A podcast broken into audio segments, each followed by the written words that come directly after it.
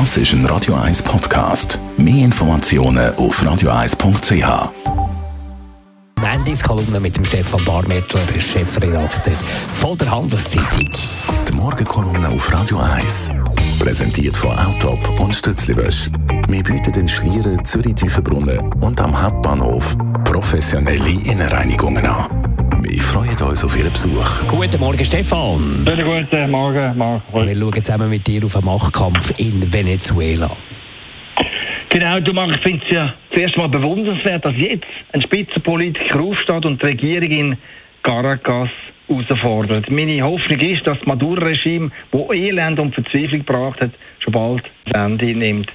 20 Jahre Chavinismus haben Venezuela in den Abgrund gestürzt.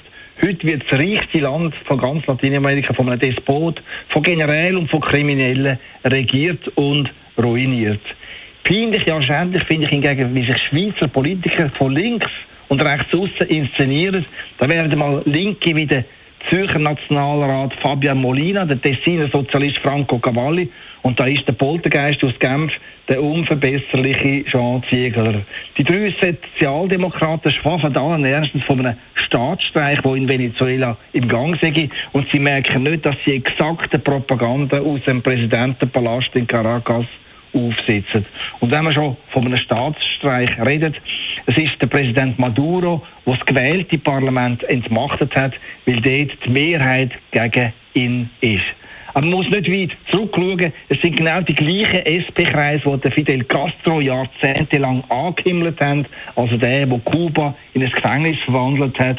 Und es sind die gleichen Kreise, die Mugabe gehuldigt haben, dem, der Zimbabwe zerstört hat. Und es ist der Jean Ziegler, der dem Gaddafi, ein Berufsterrorist aus Libyen, jahrzehntelang nach dem Maul geredet hat. Dass diesen willfährigen Sozialisten nicht mehr zu helfen ist, ist nicht verwunderlich. Verwunderlich ist für mich hingegen, dass auch der Luzi Stamm, der SVP-Politiker und Auensaktivist, auf die Linie von diesen ewig gestrigen eingeschränkt ist. Der rechte Stamm behauptet, ganz im Stil von einem Altkommunist, es seien doch die Amerikaner gewesen, die Venezuela ins Elend getrieben haben. Das ist grotesk und grotte falsch. Und man fragt sich schon, wie ein strammer SVPler auf seiner Webseite Demokratie als höchstes Gut bejubelt, an einem Gangsterregime ohne jede demokratische Legitimation derart auf den Leim kann kriechen. Bei so viel Ignoranz fällt mir nur eins ein, wer in der Schweiz solche Irrlichter nach Bern wählt, der ist beim Maid selber schuld.